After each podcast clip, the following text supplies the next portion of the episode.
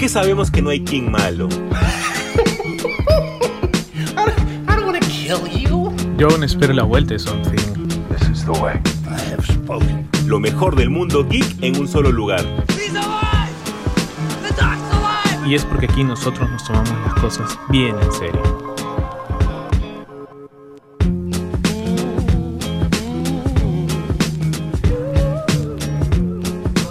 ¿Qué tal gente? ¿Cómo están? Bienvenidos a un nuevo episodio de Super God Podcast, el podcast definitivo de temática geek y el podcast que está esperando muy pronto conocer a David Lloyd. Gente, arrancamos el podcast de una manera poco convencional, ya que el día de hoy, domingo, que estamos grabando, eh, previo a ya entrar a marzo, es el cumpleaños de uno de los conductores de Super God Podcast. Obviamente no soy yo, porque sería demasiado egocentrista presentar mi cumpleaños, y es cumpleaños del señor José Carlos Benavides, mi brother, mi cápsula, mi yunta, como diría el customizador. Mi brother, feliz cumpleaños desde aquí, te mando un fuerte abrazo y también, estoy más que seguro, un abrazo de todos los que escuchan Super God Podcast. ¿Qué tal, hermano? Muchas gracias por los saludos. ¿Qué tal, gente? Gracias, gracias. Sí, ya, ya llegaron los, los 34 y bueno, pues no una... Qué mejor de cerrar el día, pues dándoles también un poco de esto que nos apasiona, que me apasiona, que es nuestro, nuestro momento de catarsis en donde podemos hablar y despejar un poco la mente de todo, ¿no?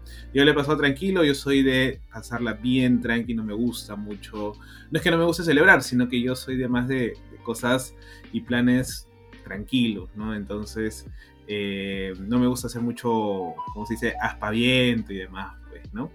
Pero, este, pero nada, ahí estamos, este, siguiendo, siguiendo y disfrutando y bueno, que, que Super God nos acompañe pues mucho, mucho tiempo más todavía. Pues, ¿no? Semana interesante, ha habido esta cosa del Cinemacon, creo, si no me equivoco, esta semana.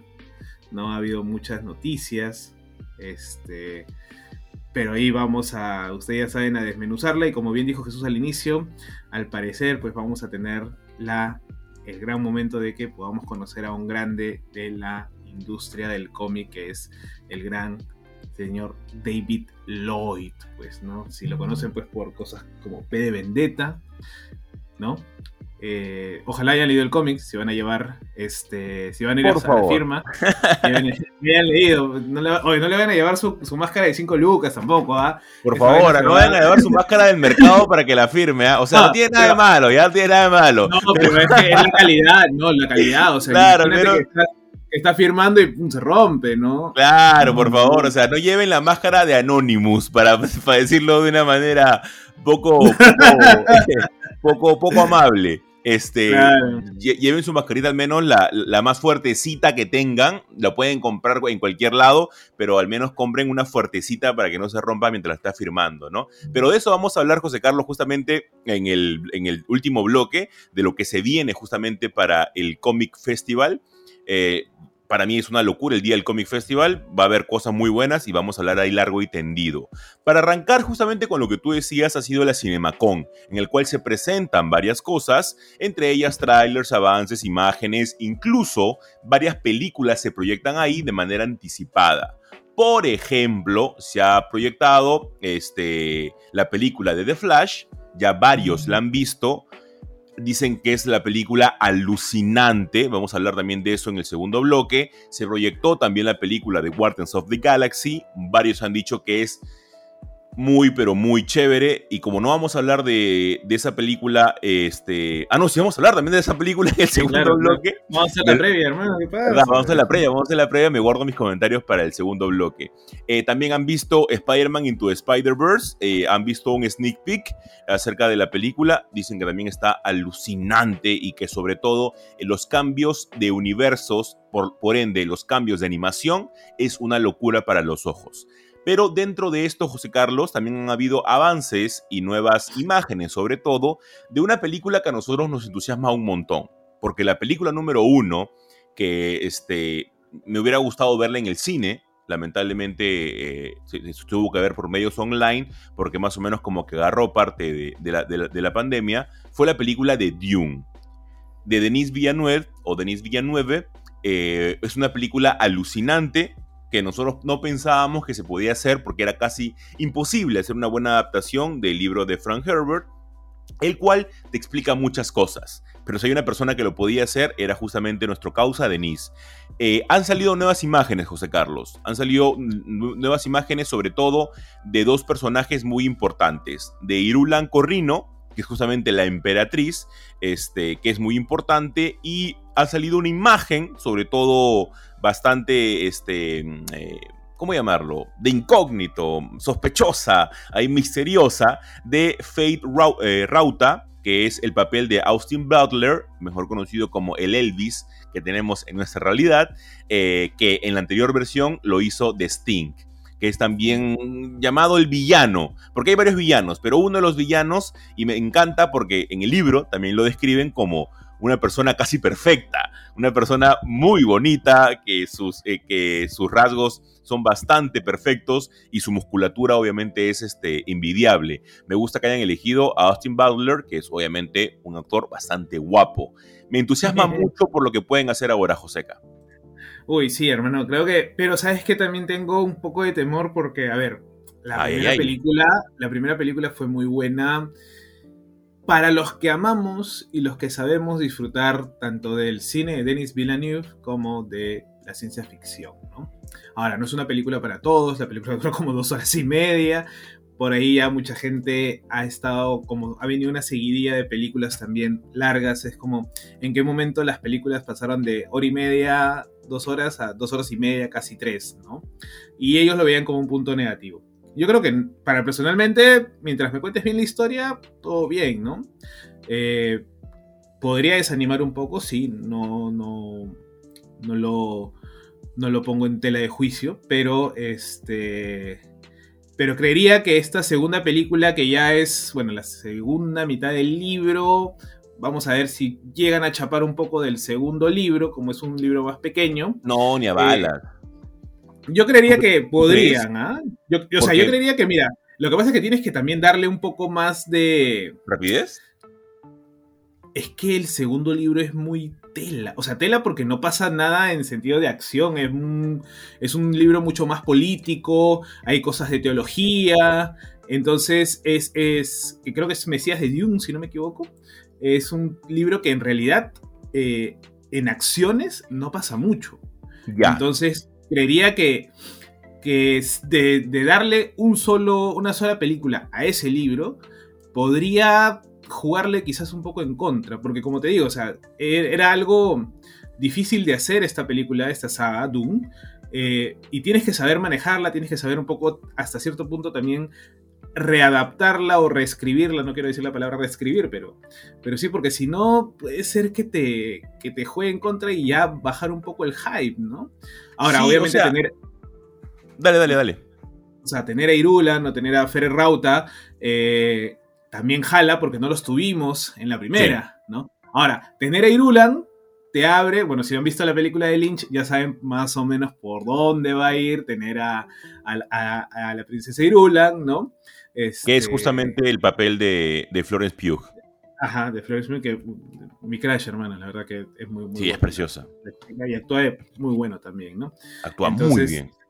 La, la, tenerla tenerla pues como emperatriz. Es más, Irulan en la película de Lynch es la primera que habla, es como la voz en off de, la primera, en la versión de Lynch, ¿no? La que tiene comunicación este, intergaláctica. Sí, exactamente. Entonces, yo creo, a ver, yo lo voy a ir a ver definitivamente porque, Sin duda. la forma y el paisaje y la fotografía que te mandó. Es más, por ahí creo que lanzaron un tráiler, un concept trailer, creo, de, o por ahí he visto algunas imágenes. Eh, de lo que proyectaron, pero este. Yo la verdad que mantiene el mismo, el mismo espíritu. Obviamente, pues tener a. ya, ya creo que acá es la mecha. Tienes que tener mecha, sí o sí, acá, porque si no. Es por eso, es por eso que era mi idea de que creo. O sea, la primera película abarca. no llega ni siquiera a la mitad del libro, la, primera parte. Es por eso que yo creo de que si siguen así, tal vez puedan terminar el primer libro, pero no creo que, que abarquen el segundo libro, que justamente como tú dices, es el Mesías de Dune.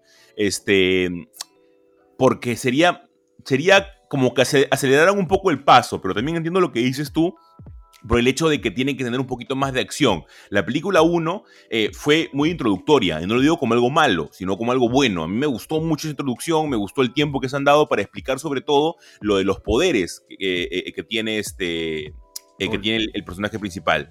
Pero a pesar de eso, siento que en una segunda película ya sería como que, mm, ya, bueno, no tanta introducción me puedes dar, ¿no? Eh, tienes que tener algo de acción ahora. Que más tuvo la película, sí, pero no al 100%. Entonces, por ese lado, ojalá que termine el libro, pero dejen tiempo como para que se pueda realizar bien la segunda parte, ¿no? Que también tiene su mechita, pero no tanta justamente como tú dices. Vamos a ver qué tal. Hablando, José Carlos, de mechitas, ahora vamos a una mechita, pero antes del tiempo, antes de la saga principal, por así decirlo. Y es que hemos tenido el tráiler de los Juegos del Hambre, la balada de pájaros, cantores y serpientes. No sé tú, pero me gusta ese título, ¿ah? Esos títulos siempre medio rimbombantes que, juntan varias cosas como animales y vainas así, me, parece bravazo. Menos Harley Quinn y la emancipación y esa vaina.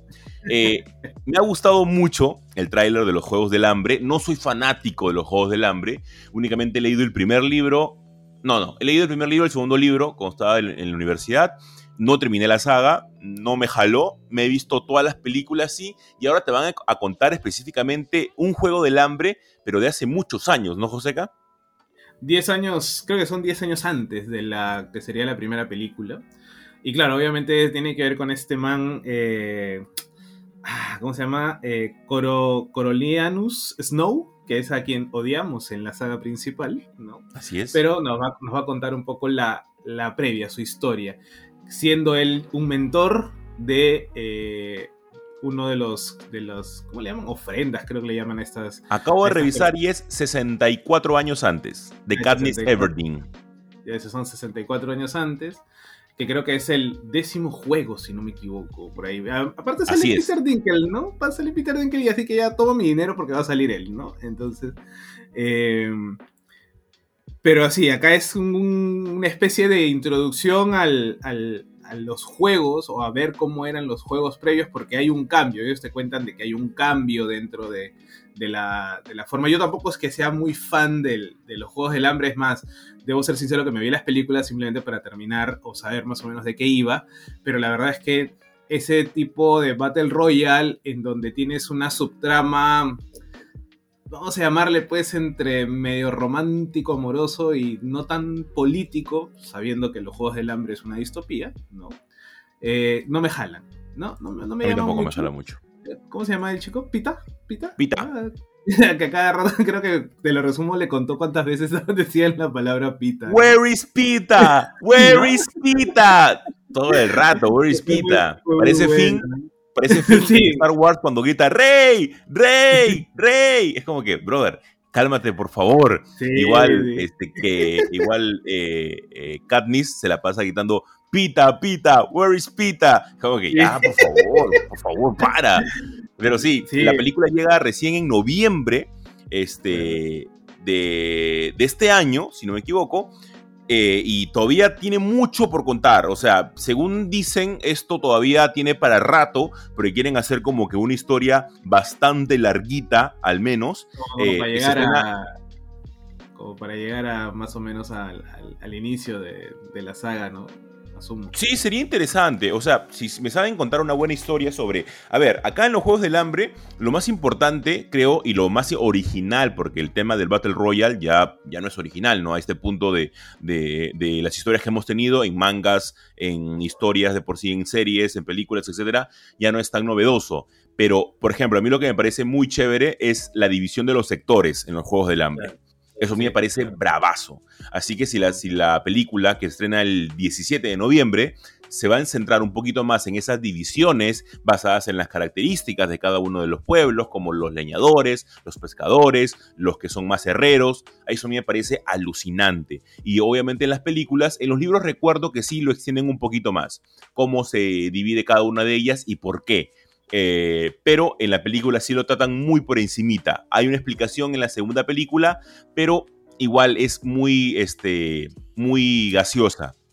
Y ojalá que se pueda extender sobre eso y sería algo bastante, bastante chévere, José Carlos. Y ahora hablando de destinos utópicos, mira este talento que tengo para relacionar las cosas, ¿ah? Una cosa de locos es. Hemos tenido, yo mismo me tiro flores, ¿no? Hemos tenido el tráiler que no esperábamos, vi un tweet acerca de esto y me encantó, que no sabíamos que necesitábamos y cuando lo hemos visto dijimos, oye, es cierto, necesitaba una nueva temporada de esta serie. Y es que hemos, tenemos el nuevo tráiler de la temporada 6 de Black Mirror. Buenísima serie, el avance no te dice absolutamente nada, únicamente te, imágenes, pero ningún futuro distópico ni cosa por el estilo, como anteriores que sí te decían, como por ejemplo el de Miley Cyrus, con el robotito, te daba más o menos como que pistas, pero este no. Este es más superficial, no te dice muchas cosas de los capítulos y a mí me parece bien. Me parece chévere. Black Mirror creo que siempre mantiene su nivel.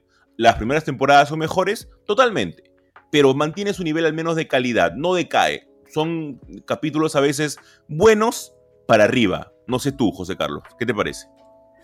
A ver, yo creo que sí. como tú dices, los primeros capítulos sí fueron, o mejor dicho, las primeras temporadas fueron más, no sé si la palabra chocante o que te podían sorprender, vamos a usar esa palabra, eh, en la propuesta. Que te mandaban en la idea de, cómo jugar la tecnología, cómo se jugaba la distopía, cómo se jugaba ciertamente la especulación o inclusive eh, lo imposible, ¿no?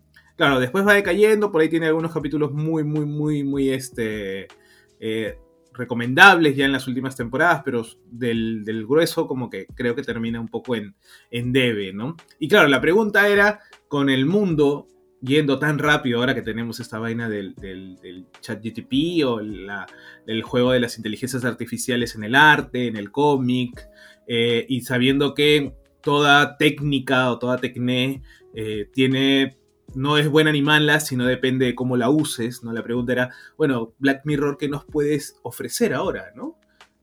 Y creo que encontraron un poco la, la respuesta en no irse tan fuera o imaginar algo tan distinto a lo real o a lo del día a día. Y eso creo que me, termina llamando mucho la atención. Eh, yo soy un desencantado, yo debo decir que yo soy un desencantado de, los futuros eh, optimistas en la tecnología. La verdad que yo, o sea, yo sé que en un momento van a crear Skynet y era como que Terminator por las puras se hizo, nadie aprendió nada, ¿no? Este, no sé si tú usas esta cosa del chat GTP o has usado. He usado para, para cosas de mi trabajo. Yo. Para que te los informes. Para que te los informes. No, no, para, rellenar, ¿no? claro, claro, este, Claro, sino que, eh, bueno, no voy a ahondar en mi trabajo, porque más o menos como que no me gusta explicar tanto mi, eh, esa parte de mi vida, pero yo trabajo en, en, una parte digital y es por eso de que siempre estoy al tanto de ese tipo de cosas. He usado para, para probar unas cositas y unos proyectos que tengo en mente y me parece alucinante. Pero sí, o sea, no sé tú, a ver, te voy a dar tiempo para que lo puedas pensar, ¿ya? Mientras que yo voy respondiendo. ¿Cuál es tu capítulo favorito de Black Mirror? Uno nada más, ¿ah? Tienes que elegir. Mm. Te voy a dar tiempo mientras que, yo, mientras que yo digo el mío. Justamente relacionado a lo que tú me dices. Eh, yo en mi día a día siento que me olvido mucho las cosas. ¿Ya? Y es algo de toda la vida, no es que, no es que esté quedándome senil ni cosas por el estilo. En toda mi vida siempre he estado como que... Tanta información que a veces se nos pasa, pues, ¿no? Sí, claro, o sea, mi, mi, novia siempre me dice de que yo para, para cosas que no tienen importancia tengo una memoria alucinante y para cosas importantes no. pero, pero, yo siempre este, eh, siento de que se me pierden algunas cosas. Es por eso que hay un capítulo de Black Mirror en la temporada 1, específicamente el episodio 3, que se llama The Entire History of You, en la cual trata de que tú tienes como una especie de, chip o una especie de, frijolito en tu, en tu, cabeza y te permite ver todo lo que tú has visto en tu día a día. Te permite retroceder, eh, hacerle zoom, este, o por ejemplo darte cuenta de pequeños detalles, de un audio que, no has podido escuchar muy bien, también ampliarlo, cosas por el estilo. Trata acerca de la vida de un, patita que se va a una entrevista de trabajo, eh, trata de analizar cómo le fue la entrevista de trabajo, qué escribieron acerca de él en las notas y también se da cuenta de la infidelidad de su esposa. Ese capítulo a mí me parece alucinante Porque varias veces yo digo, pucha, ¿cómo gustaría tener esa vaina? Para poder retroceder y decir, oye, ¿qué pasó acá? Que vi de reojo. Ok, lo retrocedo y veo. O si no, acá, ¿qué escuché mal? Ok, lo voy a ver para ver qué cosa este, estaban diciendo de mí, por, acá, por ejemplo, ¿no? Me parece muy chévere y siento de que muchas personas pueden decir, oye, eso es muy parecido a los lentes de, Google que han sacado hace algunos años, que todavía siguen en desarrollo. Y sí, es cierto, pero no ese nivel de, intrusión en tu día a día, ¿no? Porque está dentro de ti al final de cuenta ese frijolito que te ayuda a poder ver todas estas cosas, ¿no? Ese capítulo para mí fue alucinante y es por eso de que me, me parece muy bueno y hasta el día de hoy siento de que es el más disruptivo con lo que tenemos actualmente en la sociedad. Sí, es cierto. Mira, a mí uno que, que yo, no, yo creo que es no tengo un capítulo así favorito, favorito que diga, uff, tremendo. O sea, debo ser sincero, Black Mirror no me impacta como si me impacta eh, Love, Death and Robots, por ejemplo. Ese no solo por la animación, sino por el tipo de historias que se manejan, me gusta mucho más que Black Mirror. Ahora, pero dentro de todos los capítulos hay uno que me, ¿cómo decirlo? Que me impactó.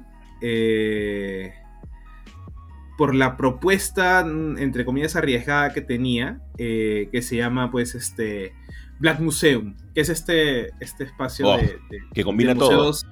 Claro, que son varias historias que van este, teniendo un nexo común, pues, ¿no? Y termina al final con, con esta idea del, del, de los recuerdos y todo.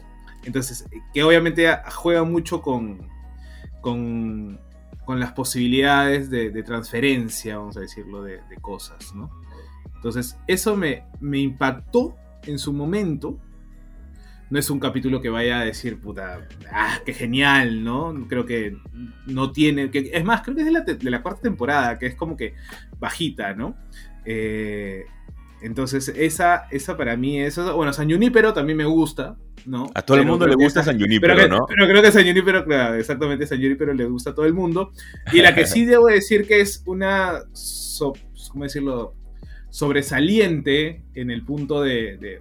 wow, para la época cronológica que me, que me mostraste la serie, eh, tu historia completa, que es creo que el final de la temporada 1, ¿no? Sí. esa, esas tres. Esas tres, por eso te digo, a mí personalmente no sé qué tanto me pueda eh, impactar esta, esta nueva temporada. Creo que es necesaria, pero también parte pues de esta idea de que no se sabe si está haciendo una crítica o está a favor de, o está diciendo, ah, mira, esta vaina puede ser interesante que, que ocurra. O sea, hacer realidad.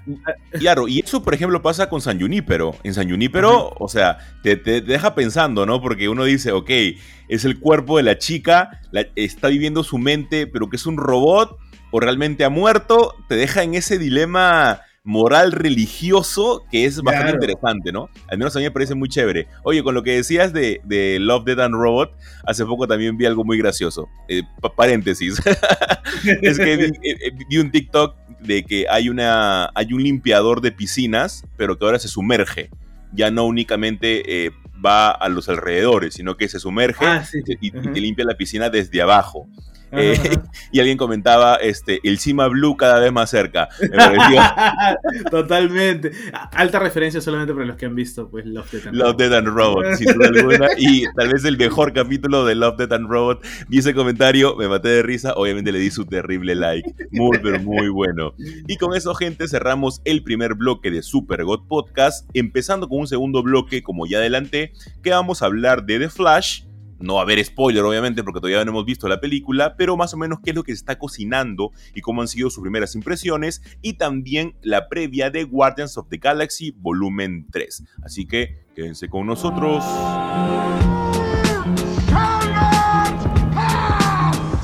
Es que sabemos que no hay King malo.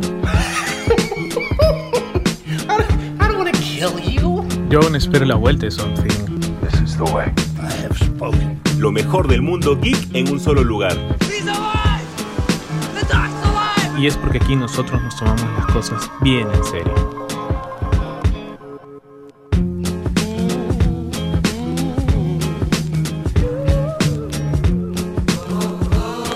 ¿Qué tal gente? Continuamos en este segundo bloque del capítulo de la semana de Super God Podcast y obviamente hay que hablar de Flash porque aparte nos dieron un nuevo tráiler. ¿No? El 25 creo que salió este nuevo tráiler, en donde pues... Eh, ¿Cómo decirlo? no solamente por el tráiler, sino por la película en sí. Aparte, pues, la nostalgia de volver, de seguir volviendo a ver a, Affleck. Bueno, para algunos, para mí, no, pero para algunos sí todavía. Ey, ey, ey, ey, las viudas, las viudas de, las viudas de Affleck, ¿no? Este. No hay eh, respeto. acá. No hay respeto. mira, yo tengo que decir una cosa, o sea, a mí Affleck me parece un buen Batman. Creo que todavía no hay un gran Batman, no es el Batman perfecto tampoco. El besto, el besto Batman. Hasta ahorita, hasta ahorita podría ser el mejor. Yo sigo diciendo que Lego es más chévere, Lego es más chévere, pero bueno. Ahora, como Bruno Díaz, o como se llama, Bruce Wayne, este, ya la gente no, no, como Batman, como Batman. Como Batman es el mejor Batman. Como, Batman sí. Como Bruce Wayne creo que todavía le falta. Pues, sí, sí, sí, eso sí. Pero, pero sí, este volver y ver a Keaton. O sea, ahí vas a tener dos Batman, pues, por ejemplo. Keaton y, Affleck, ¿no? Vamos a ver si mantienen un poco los espíritus de su. de su. ¿cómo decirlo? Este. de su momento, de sus personajes, o en favor de. Y claro, los, eh, los elogios que ha recibido la película es exorbitante. No sé si es por verdaderamente o es simplemente porque tienen que hacer este, la campaña de marketing porque esta película no se va a ver en Hawái evidente. la gente va, a poner este PG-13 eh, para la gente de Hawái, para que, como si tiene miedo, ¿no? La a poner así como, como su Evil Dead, la va a poner para la gente de Hawái. Ah, ahora, viendo, viendo que, que, es Muschietti, pues también, también te jala, pues, ¿no? O sea, Obvio. sabiendo cómo, no, no siendo un director de cine y superhéroes. Porque, a ver, y acá voy a lanzar una idea, de repente la, podemos explayar un poco más. Es que yo creo que ya el formato típico eh, de película de superhéroes caducó, se acabó, la gente ya no lo aguanta y ahora tienes que, vamos a decirlo, renovarlo. Y ahí es donde entran jalar a directores que no son de, vamos a decir, del, del cine mainstream, sino más bien de un cine, eh, no quiero decir de autor, pero sí un cine propio ¿no? Como Muschietti, como eh, Deborah Cho, o este, como el, ¿cómo se llama? Es que hizo Black Panther, que es, ay, no me acuerdo su nombre, este, Ryan Coogler, ¿no? Eh, que tienen una visión más propia de sus proyectos y que tratan de impregnar esa visión, ¿no? Que claro, bailan, mucha gente que, bailan con su pañuelo, permítanme esto, que bailan con su pañuelo, pero saben compartir un universo. Exacto, o sea, tiene, es como que, tengo que hacer esta vaina, pero quiero darle mi personalidad, ¿no? Que claro, a mucha gente no le va a gustar, no va a decir, puta, qué aburrido. O sea, vemos Eternals y a mí me gustó, a Jesús le encantó y, a los demás es como que les aburrió. Y era como que, ¿hemos visto dos películas distintas? Sí. ¿O es que nuestra sensibilidad o nuestra forma de ver el cine es distinta? ¿O, es que, por eso digo, ¿no? Creo que si de, darse cuenta, el, vamos a decir que el revival del cine de superhéroes va a tener este toque, ¿no? O todas las producciones de, de superhéroes van a tener este toque de cine de, autor, vamos a decirlo así. De repente más adelante lo podemos, lo podemos explayar, pero yo digo que gracias a Muschietti es que este de Flash va a ser una película de decente para arriba, creo yo. Mira, yo tenía todas las dudas que tú, que tú me has dicho al inicio sobre si es que únicamente estaban siendo complacientes con la película, este, pero es Andy Muschietti. Y como tú dices, muy aparte que no sea porque Andy Muschietti su, su, terreno principal es el terror, por así decirlo, porque él empieza con el corto de Mama, luego lo lleva obviamente a una película y hemos visto, por ejemplo, la saga de It, pero es una persona chancona, Andy Muschietti. Yo he visto, créanme, gente, 50.000 entrevistas a Andy Muschietti he leído varias cosas de él y de Bárbara Muschietti, porque obviamente... Mientras cocina, Jesús está escuchando una entrevista de Muschietti. sin duda, ¿ah? sin duda. O sea, me encanta el sujeto, me encanta su, forma de, por sí de, ser, de, la que se ve obviamente en, la pantalla. Este, me, me, obsesioné básicamente con los Muschietti cuando ellos estaban haciendo IT. Me pareció una relación de producción-director muy buena y sé que tienen unos eh, estándares de calidad bastante altos. Entonces, por eso de que siento que la película sí puede ser buena. Eh, también cabe mencionar que es la película, como hemos venido repitiendo hace muchísimo tiempo, que es la película que James Gunn ha metido más mano que ha dicho, ok, necesito esto, esto, esto, esto, para poder hacer bien el reinicio. Si no, nada va a salir bien. Entonces han trabajado bien de la mano con Andy Muschietti. Andy Muschietti justamente decía hace poco en una entrevista que es bastante bueno trabajar con James Gunn porque entiende lo que es dejar la marca de un director en una película. Esto a mí me, entusiasmó un montón y dije, eso es lo importante, que también deje tu identidad como, como ejemplo, como Ryan Cooler, ¿no? Este, en, Black Panther. Y eso es también lo chévere que tenemos. Eh, lo que dice la gente eh, que ha visto ya la película de The Flash ha dicho que es alucinante, que justamente eh, se, expuso en la Cinemacom para un cierto público, que la pela es alucinante, que tienen un montón de cameos inesperados y a mí me gustó y ¿sabes por qué me di cuenta de esto, José Carlos? Algo que ya tal vez después de haber visto 50.000 trailers te das cuenta. El segundo tráiler no te dice más, te dice exactamente lo mismo que te contó el primero. Exacto únicamente con ciertas imágenes extras, pero es exactamente lo mismo. La misma historia de Supergirl, este, de Flash, eh, obviamente encontrándose con su variante, eh, el Batman de Michael Keaton, una que otra escena más de Michael Keaton que me parecieron bravasas. Me, me sigue pareciendo chévere que Michael Keaton todavía no pueda mover el cuello no lo digo como, como, como crítica, sino me parece algo chévere. O sea, ese, ese nivel he llegado, me parece bravazo que no pueda mover el cuello. El, dato curioso del, del tráiler en, en, en, palabras de Jesús, ¿no? No, no puede mover el cuello, ¿no? Es que no puede mover el cuello, tiene que, tiene, tiene, un collarín, tiene un collarín, tiene un collarín. Claro, tiene un collarín básicamente, tiene que mover todo el tronco para poder ver qué cosa pasa a su costado Batman, y eso siempre me ha parecido chévere en la saga de Tim Burton. Entonces, eso me parece bravazo, que se estén guardando varias cosas para que recién cuando llegue la película digan, ok, ¿saben qué? Esto es lo que nosotros tenemos guardado, esto es lo que va a pasar. Únicamente sabemos que hay dos Flash, que está Batman, que está Supergirl y nada más. Que va a aparecer este, unos, unos minutos, porque ya está confirmado que no es un largo tiempo, sino unos minutos nada más el Batman de Ben Affleck y vamos a ver lo que nos espera con esta película. Una película que sí ha tenido mayor repercusión, José Carlos, y sobre todo porque esta semana llega su estreno, ha sido Guardians of the Galaxy. Las personas que la han visto han confirmado, no es spoiler, únicamente dos cosas.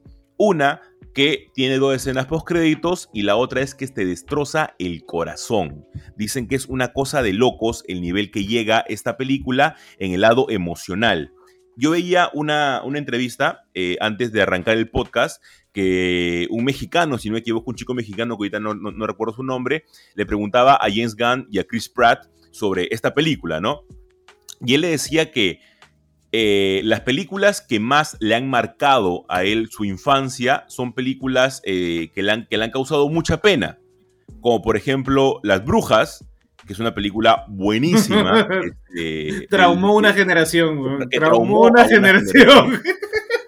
claro. Entonces, ¿Tú sabes que yo no fui a ver el remake porque no quiero opacarme la imagen de la primera? Me gustó mucho la primera, por más que tenga esos efectos prácticos de las señoras ahí arrancándose la piel y todo, ¿no? Claro. yo no volví a ver la, la, otra porque dije, no, yo, esa para mí es perfecta. Traumado todos, pero perfecto. Claro, todos hemos salido traumados. Y él justo colocaba esta película como, como, este, como ejemplo y la historia sin fin. Decía, que esas, dos esas dos películas, sí, súper fuerte, ¿ah? que esas dos películas... madre, yo ahora entiendo todo. No, no, no, no. El, entrevistador le decía, este, a James Gunn, le decía que él, para él, su infancia había sido linda y traumática a la vez por esas dos películas, ¿no? Por Las Brujas y por Historia Sin Fin. Y él le decía, he visto ya la película de Guardians of the Galaxy y pienso que esta le va a traer esos traumas a esta generación. Y obviamente Yes Gunn se, comenzaba a reír y le decía, creo que ha sido más o menos a propósito y ha sido uno de mis objetivos al momento de hacer esta película, ¿no? Y es, como que, brother, ¿qué, me vas a mostrar en esta película? ¿Qué es lo que va a pasar? Y únicamente ha dicho que ni siquiera esperas al final de la película para poder este, para poder llorar a mares, sino ya desde la mitad más o menos de la película te va causando varios traumas y así que llegas casi deshidratado al final aparentemente. Ah, la mierda. Mira, me has dicho eso y yo, o sea, mi mente ya voló a, que cómo va, o sea, porque obviamente sabemos que alguien va a morir. Bueno, las apuestas por ahí dicen Rocket, otros dicen Star Lord. Personalmente quisiera que sea Star Lord. No, quiero que maten a Rocket. Yo creo que Rocket tenga un final feliz, por favor. Dénselo, se lo merece. Con su amiga la Nutria, ¿no? Y con criando a, Groot, ¿no? Bueno, que Groot si se muere igual revive, ¿no? Pero igual. Ahora lo matan y se van a criar un Baby Groot, ¿no? Como el, anterior, ¿no? Pero puta, yo me acabo de imaginar y es como que yo creo que la muerte que, que, toque ver es la que nos va a destrozar el corazón, ¿no? Sobre todo porque hay una escena en los trailers esta donde salen, creo que es este Drax que está cargando a Star-Lord, a Peter Quill, y tú dices, puta, se va a morir. Ese se muere ahí, en esa escena, ¿no? Y yo creo que no, James Gunn no hubiera mostrado esa, esa escena tan, tan a la ligera como cuando nos mostraron a, al profesor X, ¿no? En, en el multiverso de la locura, ¿no? Pero este creo que Gunn ha hecho un buen trabajo de, mantener, vamos a decir, los secretos de su propia película en este bajo siete llaves. No, mira, la película se estrena cuando el, jueves. Bueno, tú la vas a ver el martes, pero se estrena el, jueves. ¿No? El, no, preestreno acá la tenemos el miércoles, si no me equivoco, creo, ¿no? Eh, claro, los preestrenos sí, claro. la primera función, primera función a las 7 de la noche. ¿no? Entonces, este, pero mira, antes ya sabíamos más o menos de qué iba a tratar eh, en las otras películas el, multiverso de la locura. Creo que con Black Panther no sabíamos tanto y ahora pues tampoco sabemos mucho de lo que va a ir con, con Guardianes de la Galaxia, ¿no? Hay muchas líneas, hay muchas subtramas que hay que tienen que contar eh, o cerrar, mejor dicho, porque ya esta es la última, ¿no? Eh, ir cerrando y la verdad que Espero que no corran, espero que se tomen su, buen tiempo, así la película dure más de dos horas y media, ¿no? Eh, y nada, yo creo que, ahí es donde... Porque, a ver, se supone que si ya quitan a los, a los guardianes, o mejor dicho, vamos a tener nuevos guardianes, que es lo... Que es lo más seguro. que la gente, es lo más seguro que tengamos nuevos guardianes. Y creo yo, ahí apostando mis fichitas, a que el líder de estos nuevos guardianes va a ser este Adam Warlock que sería lo correcto, ¿no? A, mí me, gusta mucho toda esta historia que han hecho porque por algo no han elegido al alto evolucionador como villano, que tenga esta relación el tan directa con, con Adam Warlock. Entonces me parecería chévere que tengan todo esto, que den una, una, especie de continuidad en los guardianes, porque recordemos que estos guardianes nacen a partir del 2000 y tanto, o sea, no son, no son los iniciales, por así decirlo. Claro, Jane Khan lo puso, o sea, él hizo su, propia alineación de guardianes. Alineación, claro, de guardianes, porque incluso los que, o sea, Star-Lord sí es como que de etapa moderna, ¿no? Igual que Rocket, pero luego el hecho de Gamora, de Drax y, y, Nebula pero, ha cambiado un montón en la historia qué tal visión, ¿no? La de James Gunn al escoger ese, ese equipo, ¿no? Porque hasta cierto punto uno, pensaría, bueno, pero son un equipo, vamos a decir, random, ¿no?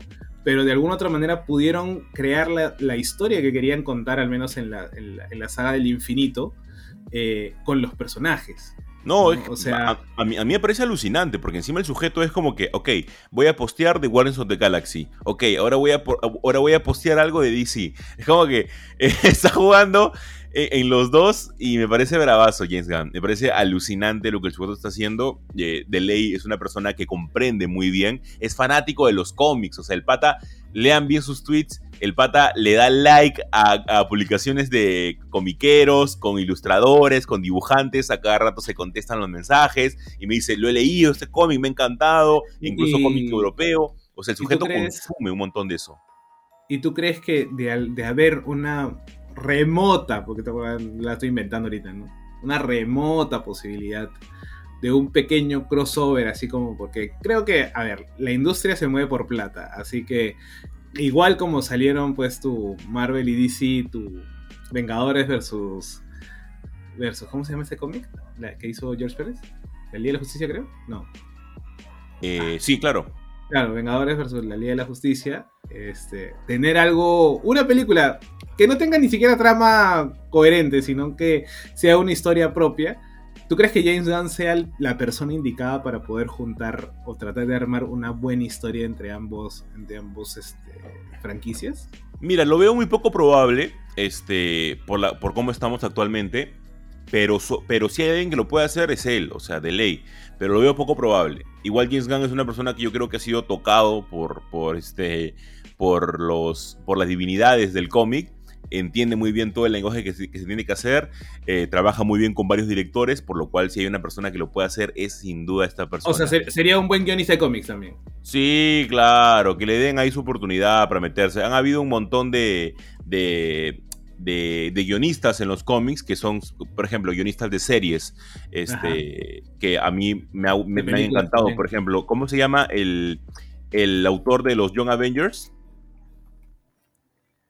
Ah. Eh, Alan Hayburn. Alan Hayburn, este, él, por ejemplo, eh, es escritor también de series. Es guionista, perdón, yo no escritor.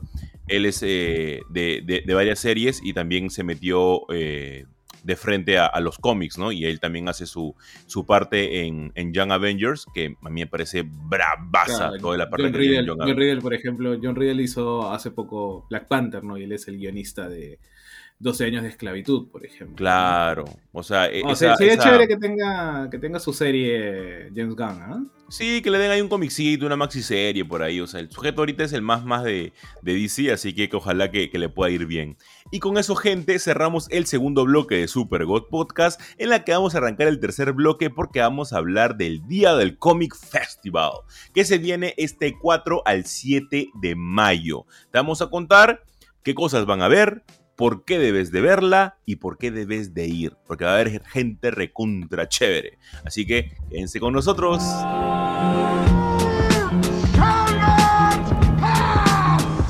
Es que sabemos que no hay king malo. Yo aún espero la vuelta de Something. Lo mejor del mundo geek en un solo lugar. Y es porque aquí nosotros nos tomamos las cosas bien en serio.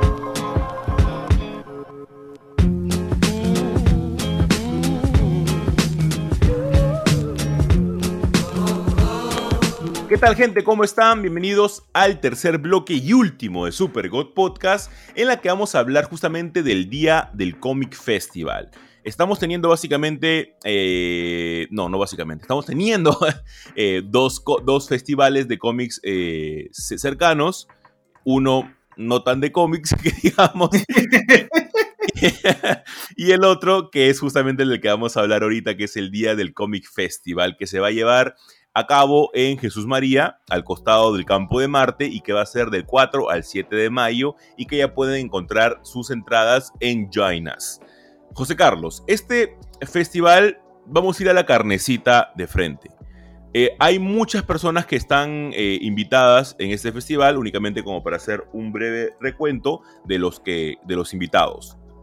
Primero tenemos a Megumi Mori, que es de, de Lifeman. Yo creo que ahí te jala mi crash, mi crash, mi crash, mi crash, mi primer crash que yo tuve fue viendo Lifeman. Es más, cada cierto día, una vez a la semana veo algunos capítulos de, de Lifeman en, en, YouTube que están ahí.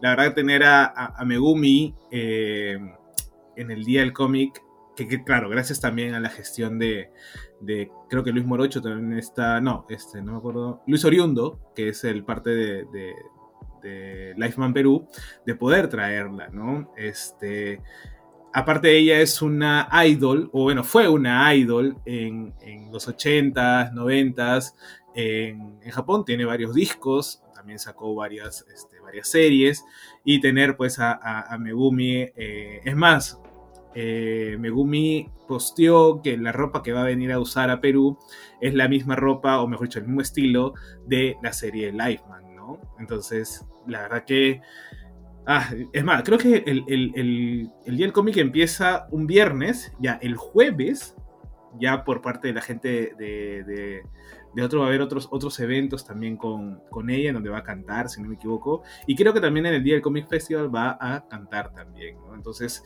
tener a Megumi de los Lifeman es, uff, no, es increíble. O sea, los que tenemos o los que hemos disfrutado de, de ese, de ese Sentai ese Super Sentai, que es ah, para muchos mucha gente entendía en el, tema del Super Sentai, debe ser del top 3 de, todo, de, toda la existencia, ¿no? Si es que no el primero. Así que eh, es una gran oportunidad de, conocer a alguien eh, que ha marcado infancia, ¿no? De ahí también va a estar, este, bueno, hay una industria que no se ve mucho, pero que de repente ahora está tomando mucho más eh, carne, ¿no? Que es este, el tema del doblaje, ¿no? El doblaje o las voces de las personas que hacen al latino, ¿no? Eh, está tomando, y ya vamos a tener pues a Genaro Vázquez, que él, es, él hizo eh, la voz de Android 17, hizo la voz de este, Rafiki, hizo también el, de Toxido Mask, y si se escuchan a Toxido Mask es la misma, la misma voz de este, el Supremo Kaioshin de Dragon Ball Z, ¿no? Entonces, hay esa industria, es más, hace poco... Bueno, se, se acaba de estrenar la película de Caballeros del Zodiaco, entonces muchos han elegido verla en versión doblada por las voces originales de, los caballeros. Entonces, no es una industria de poca, de poca importancia, creo, al menos para este lado del charco. Así que tener a, Genaro también es, es, bacán. Siempre, siempre viene pues, Goku, Vegeta, ¿no? O Krillin, ¿no? Pero a ver, tener a otros también ayuda, ¿no? Y sobre creo todo, que él... él también es la voz del meme de viejo sabroso. totalmente, totalmente viejo sabroso. o sea, ¿cómo, es, no? La gente saca, la gente saca este, ¿cómo decirlo? Memes de, cosas antiguas, ¿no? Pero bueno, y sí, pero, o sea, a, mí, a mí me llama mucho la atención, sobre todo este, por la voz de Toxido Max, que me parece bastante, bastante chévere que tengamos todo esto. También vamos a tener un actor, eh, es Ross Marquardt, espero haberlo pronunciado bien, que es el, personaje de, Aaron en The Walking Dead, ha sido eh, Red Skull en, en Avengers, en Infinity War y en Endgame él, tiene una participación alucinante, tal vez desde la mitad eh, para el final de The Walking Dead, que es bastante recordado, ¿no? También hay un meet and greet con él, que lo pueden, este, que lo pueden ya adquirir en Joinos, que es bastante chévere. Yo no sabía que él era Red Skull hasta mucho después de haber visto la película. Sí, claro, es que bueno, Red Skull simplemente como es una máscara distinta, no ves a la persona en sí porque es un cráneo, ¿no? Un cráneo rojo, ¿no? Entonces no sabes bien. Da como que igual, vamos a decirlo así, ¿no? Es más, creo que ni siquiera es el de la primera película de, del Capitán América, ¿no? Es otro. no, es otro, claro. El, agente, el agente de Matrix es el, el de la primera película de, Capitán América. Y José Carlos, la carnecita, lo que nosotros hemos, hemos estado esperando, lo que a nosotros nos apasiona y encima hoy día han sacado una noticia acerca de unos bocetos que han sido como que, oh, ah, nosotros estamos como que ah, Chef ¿eh? Kiss. Vamos a comprar ahí 40 nosotros de, esos bocetos. Y es que gente va a venir nada más y nada menos que David Lloyd, la persona que dibujó y que creó el mítico cómic B de Vendetta o B de Venganza. David Lloyd llega a Perú eh, también pueden ir para que le firmen sus cómics de de Vendetta, sus cómics, su formato deluxe, su tapa de SC, su tapa dura, cualquiera de B de Vendetta para que les puedan firmar. Y también, ¿por qué no? Su máscara de B. La máscara de B, por favor, no digan Anonymous, ¿ah? Máscara de B. Eh, hoy día, el día de hoy sacaron un anuncio, o mejor dicho, el día de ayer sacaron un anuncio eh, que va a, también a vender bocetos este, el mismo día del evento, que van a estar 40 soles, lo cual me parece más que accesible para más o menos los costos que tienen este tipo de bocetos en las convenciones, y sobre todo siendo David Lloyd. El día de hoy justamente me, me, ponía a pensar acerca de la importancia de que es David Lloyd, ¿no? O sea, muy aparte que haya trabajado con Alan Moore, es el hecho de que ya no hay tantos cómics que queden así como que en la historia de los cómics, como Watchmen, como V de Vendetta, etc. No, sé tú, pero él, ya está como que en una especie de Olimpo de los que han creado ese, esos, esos escalones, ¿no? Sí, yo creo que, a ver, si tuviéramos que pensar rápido, quizás el último o la, de las dos últimas superestrellas, vamos a tomarlo así de, del Olimpo de los cómics, ¿quién podría ser? Uno, Todd McFarlane por Spawn y este, Mike Minola por Hellboy. Sí, O sea, creo, creo, que después de ahí eh, todavía no estamos como que alguien que entre al, al, top, ¿no? incluso, yo, incluso yo amando tanto a, Tom King, diría como que se está esforzando para llegar. No, claro. Por eso a ver, Tom King, Jeff Lemire, eh, inclusive Craig Thompson, por si es que quieres ponerlo un poco más alternativo, ¿no? Eh, o el propio Guy Delisle, por ejemplo, cuando vino Guy Delisle y fuimos a, la, firma, tampoco éramos muchos, ¿no? Y tampoco entra dentro del, Olimpo porque, bueno, él, está más por otro, otro camino. Pero, fue hermoso. ahí, pude ah. practicar mi, mi, francés mascado. Con francés. Omelette du fromage, ¿no? Omelette du este, fromage.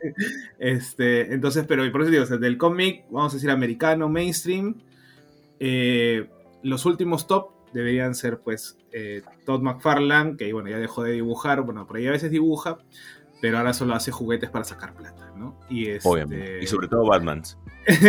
sí, harto Batman, ¿no? Yo, le, agradezco habernos, haberme hecho una cosa del pantano digna de así grandecita, ¿no? Pero, sí, está chévere. Pero sí, pues entonces, y tener a David Lloyd, pues, es una leyenda ya, una leyenda viva, aparte que el tío ya tiene como a ver, son 50, son como 80 años, creo, porque él nació en, en, el, 50, son 50 años, son 73 años.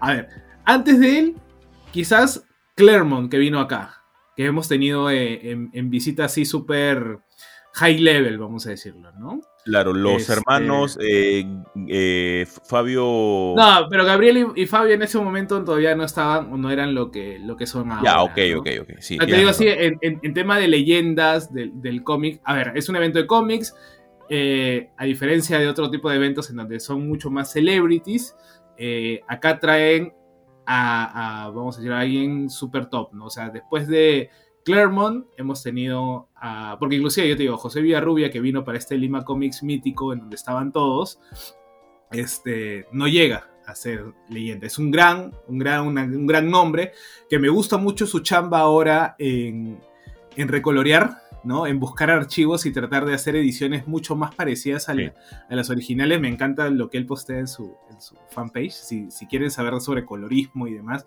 vayan a ver al, a la página de José Villarrubia, pero yo creo que Claremont y ahora eh, David Lloyd son los, los más hardcore que hemos Sí, son los top tops. Y, o sea, y creo... Dale, dale. No, dime, No, dale tú, dale tú.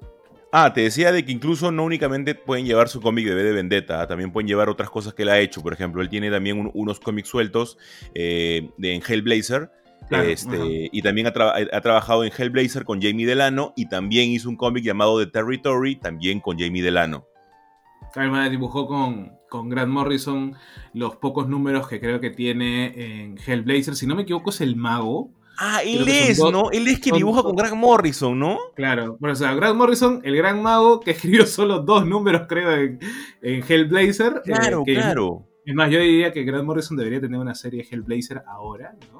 No, por favor. Y el no, por, ah, nadie, más que los fans, nadie más que los fans de Grant Morrison la vamos a comprar. Es más, Hellblazer, Constantine no pega. O sea, es más, creo que si no hubiera sido porque Ram escribió La Cosa del Pantano ahora, nadie hubiera comprado esa serie más que los fans de La Cosa del Pantano. ¿Entiendes? Bueno, sí. Entonces, por eso, no es, no es, un, un, un long seller o un best seller como que, ah, todo el mundo compra Batman, ¿no? Pero sí, o sea, si tienen esos números, yo creo que voy a llevar mi B de Vendetta y mi tomo donde están esos números de, eh, de David Lloyd con este Grant Morrison para, para que me, me los firme, ¿no? Porque la verdad, a ver, también que es un gran esfuerzo por parte de la organización conseguir a tremendo artista. Sí, sí. mucha gente dice, bueno, el, por, por mucho tiempo al artista no se le dio el lugar. Más que todo era el guionista, ¿no? Después poco a poco se fue ganando y recuperando espacios, ahora inclusive hasta los que hacen este, la parte del lettering o los coloristas también tienen su reconocimiento que es muy importante dentro de esta industria. Eh, pero tenerlo y haber hecho las gestiones, yo la verdad que yo no sé cómo la gente eh, de la organización pudo haberlo traído. O, o, convencerlo de venir, en realidad. Convencerlo de venir acá. No es porque, claro, la mole tiene a un montón de gente porque también está bien cerca, ¿no? De Estados Unidos.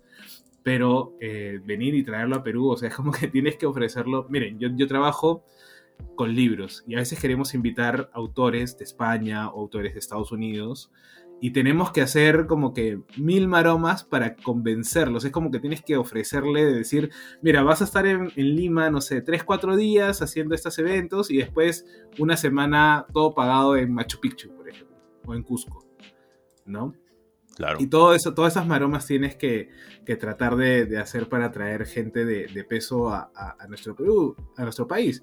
Y creo que, y desde acá, desde el podcast, invitamos a la gente a que pueda ir, que pueda tratar de darse un salto, que siquiera ya comprando la entrada y viendo todo para, para eso, estás apoyando esto, porque es un evento que, a ver, ¿cuántos años debe tener? ¿10? ¿Menos? Sí, tiene bastante tiempo el, el, el Comic Festival. Y justamente... Dale, sí, acaba, hermano. Que, aparte siempre te, te regalan un cómic a la entrada. Sí, es muy bonito. Y justamente agarrándome tal vez de, tu idea y tal vez poniéndome un poquito serio, eh, siempre eh, veo comentarios en las redes que critican y que piden cada vez más eh, gente del cómic, justamente, ¿no? Dibujantes, escritores, editores, entintadores, etc. Este es el momento. Este es el momento en el que todos los comiqueros todos los que le encanta el, mundo del cómic vayan a ver a David Lloyd, vayan a, tal vez por, el lado de Lifeman, vayan por el lado de The Walking Dead, no importa el fandom, pero háganse presentes para que se puedan dar cuenta de lo chévere que puede hacer, para que puedan traer cada vez más este, gente vinculada con el mundo del cómic. Argentina, con toda la crisis que pueda y cosas por el estilo, lleva a sus festivales a gente muy importante. Hace poco fue Jeff Jones este, a, una, a un evento y me pareció bravazo. Sigamos ese camino para justamente tener más, este, más de esos personajes que son tan importantes en la historia del cómic. Así que por favor, todos agarren su grapita, agarren su, su, o inclusive el boceto. su boceto, compren un boceto, lo que sea, porque es algo que va a quedar en la historia por más que, que, a ti no te guste de Vendetta, va a quedar en la historia del cómic que tengas un boceto de David Lloyd, estoy más que seguro. es para enmarcar lo que te va a dar. Ahora, ahora, aparte, a ver, nos están cobrando 40 soles por un sketch o por un, o por un boceto que en otras partes del mundo cuesta mucho más. O sea, me puede costar 40 dólares en realidad, ¿no? Yo me acuerdo cuando vino este este. O sea, hay algunos que, claro, no te cobran el sketch y hay otros que sí. ¿no? Hay otros que, les pides un, dibujo, vamos a decir, grandecito y claro, tienes que pagar sus 60, 100 soles. Yo me acuerdo que, ah, ¿cómo se llama este que vino, que dibujaba, que lo trajo Chiqui? se, me, fue el nombre, que, fui con Hans, me acuerdo. Ah, sí, sí, sí, este, ah, también, también se me fue el nombre. Juan Ferreira, no, no, Juan Ferreira no era. No, no, no. Bueno, se fue el nombre, pero vino también, nos fuimos a, hicieron un evento en Barranco y este, y claro, tú le, te firmaba el cómic o te firmaba eh, y te decía un pequeño boceto, un sketch gratis, ¿no? Y ahí si querías que te haga un dibujo, Germán Peralta, ¿no? Germán Peralta, este, si querías que te haga un dibujo más grande, claro, me acuerdo que me cobró 80 soles, si no me equivoco, pero la verdad que para tenerlo enmarcado en tu, en tu cuarto, en tu sala, qué sé yo, porque es arte, démosle, la, démosle el estatus de arte, de, creación artística, ¿no?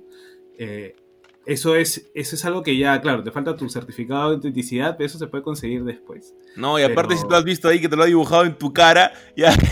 No, no, lo digo en el sentido de que alguien quiera venderlo, pues. Ah, ya no, olvídate, ese cosas no se venden.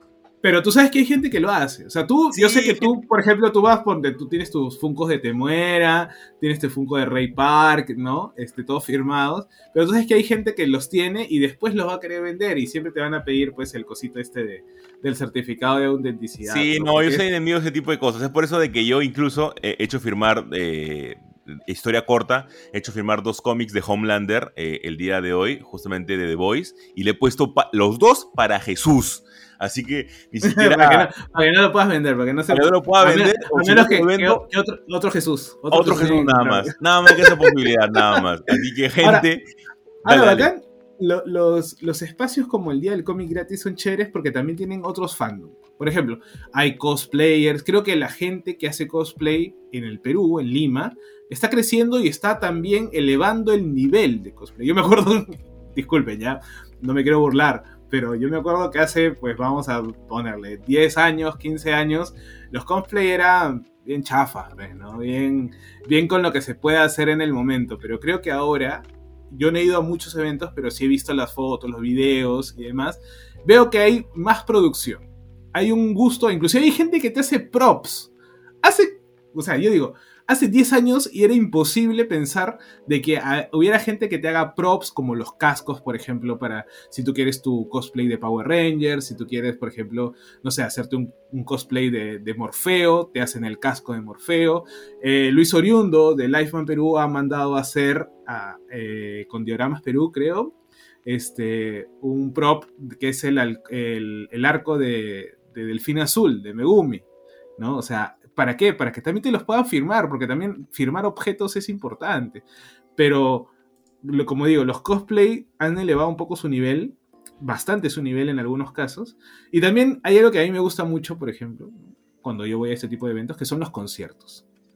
¿Por qué? Porque una cosa es escuchar en tu, en tu celular el opening de tu anime favorito o tu serie favorita y después escucharla con una banda en vivo. O sea, yo al menos personalmente lo siento bien distinto. Y yo he disfrutado mucho en los conciertos de, las ediciones anteriores de, del Día del Cómic Gratis. Es más, en una, en una, si no me equivoco, fue 2018, el Club del Coleccionista estuvo participando también ahí.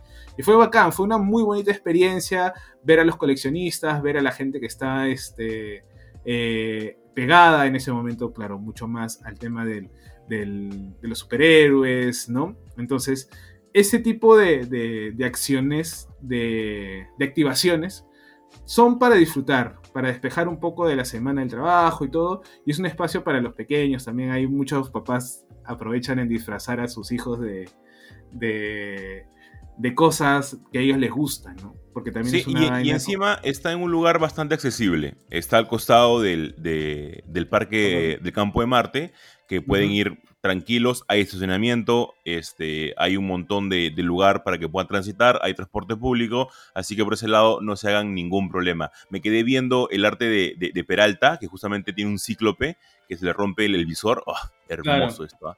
hermoso.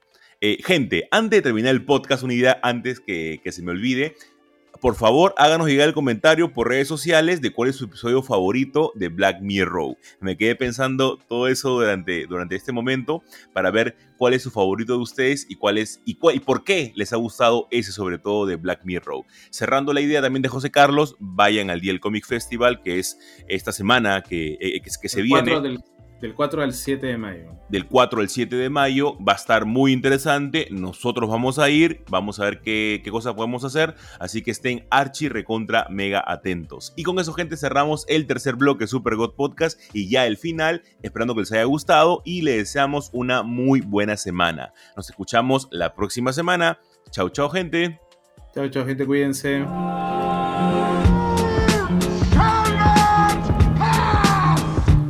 Qué sabemos que no hay King malo? Yo aún espero la vuelta de Something. Lo mejor del mundo geek en un solo lugar. Y es porque aquí nosotros nos tomamos las cosas bien en serio.